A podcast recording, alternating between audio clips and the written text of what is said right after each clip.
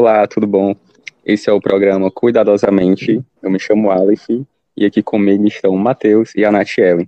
E no nosso primeiro episódio, nós iremos falar um pouco sobre a, o contexto da adolescência. Antes de qualquer coisa, acho que a gente tem que conversar um pouco sobre a adolescência, né? Para poder a gente entrar nesse mundo. Bom, a adolescência, né? A gente sabe que é bem. É uma fase da vida bem conturbada, de certa forma, por conta das mudanças que vem sofrendo. A gente. Ou oh, meu sonho ser adolescente ainda, né, gente? Eu sou quase, então quase 20 e poucos, enfim. Eu ainda lembro bem de como é ser adolescente.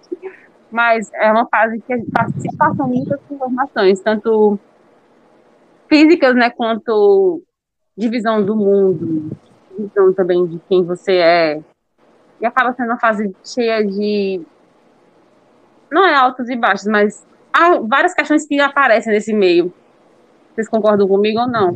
Eu estou falando besteira. Sim, com certeza. É, tem muito essa questão, né, da, na adolescência, de querer se encontrar, né? A gente sabe que é uma, uma das tarefas muito difíceis e quando se trata de âmbito escolar, a gente vê muito a questão de querer se encaixar em um grupo, né? A gente sabe que o adolescente, ele se empenha em ser anônimo, né? É, autônomos, na verdade. Anônimo e autônomo. É, só que ele acaba é, querendo é, pertencer a um grupo, entendeu? E uhum. muitas vezes ele acaba querendo assumir é, e ser aceito de uma forma onde às vezes ele nem concorda com aquilo, mas devido à necessidade de pertencer a um grupo, ele acaba aceitando os valores, normas e os princípios daquele grupinho. Sim. Também tem muita questão presente no nosso meio, né? Não só de adolescentes, mas do mundo em geral, principalmente nesse período que a gente está vivendo, estamos gravando esse podcast na época de pandemia, onde os meios sociais são muito necessitados, são muito necessários, gente.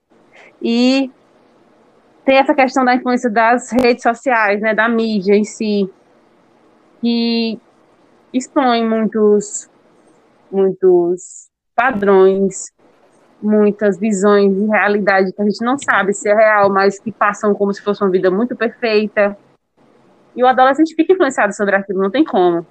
Adultos ficam, imagina quem está construindo a visão de mundo agora, assim, né, uma visão crítica do mundo. E Sim. tem muito disso na rede social.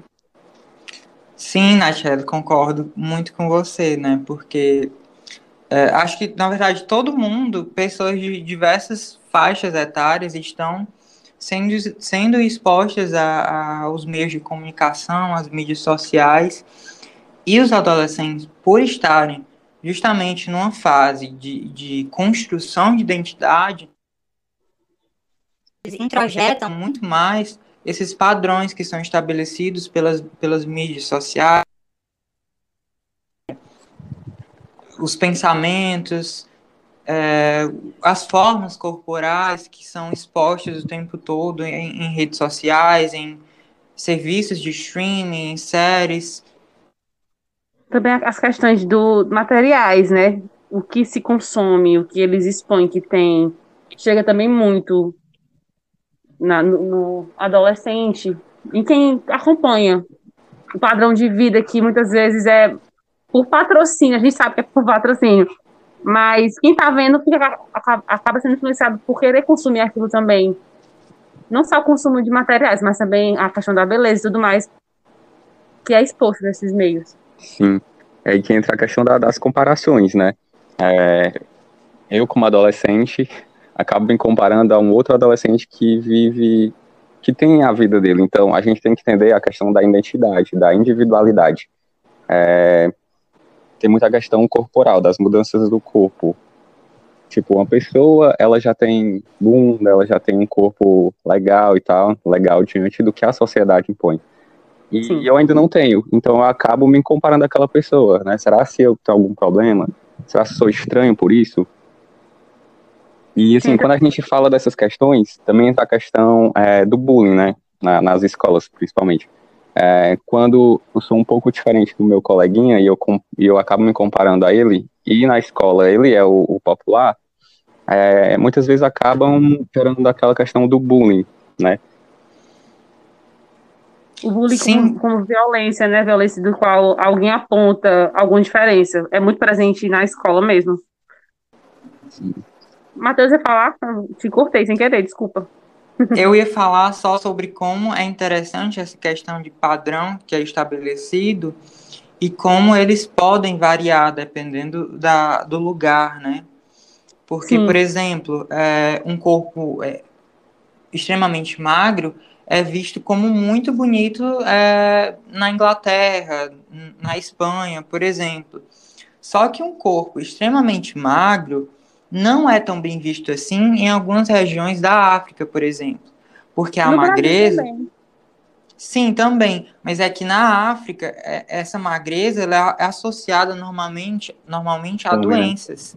Sim, é verdade. AIDS. AIDS, normalmente. Tem outros padrões, realmente, de varia muito de, de regiões e países. E eu acho que essa questão de padrões influencia extremamente, assim, na questão da autoestima, né? Chega conflituando ali com a autoestima que cada pessoa tem. Não é não? Sim, sim. Nessa fase da adolescência, eles têm muito o que a gente chama de pensamento dicotômico aqui na psicologia, né? A gente chama assim, pensamento do tipo tudo. Ou seja, se eles é, não conseguirem determinada coisa, isso significa automaticamente que eles são fracassados. Ou se eles conseguirem determinada coisa, eles são vencedores, né? Só existem duas opções. Eles se cobram excessivamente, são cobrados também. Né? Eles têm que conseguir um emprego é, imediatamente porque outra pessoa conseguiu. Eles têm que arranjar uma namorada ou um namorado porque um amigo deles conseguiu a namorada, né? Eles têm que passar na faculdade ainda jovem, porque os pais cobram isso excessivamente. Eles têm que ter muito amigos, eles têm que ser populares. Eles automaticamente se intitulam como fracassados, né? Como otários, idiotas. Alguém pode estar ouvindo e se perguntando, mas como assim entrar na faculdade? Como assim ter uma namorada pode ter a ver com autoestima? É, muitas vezes a autoestima é ligada só à questão da da, das questões físicas, mas a questões de alta eficiência, de eficiência, de capacidades. E ela é a, nossa, a visão positiva ou negativa que a pessoa tem sobre si mesma, no sentido total, de tanto aparência quanto capacidades de realizar coisas. No próximo episódio, nós vamos ver um pouco sobre algumas psicopatologias que têm relação com essa questão de autoestima que a gente falou um pouquinho nesse final.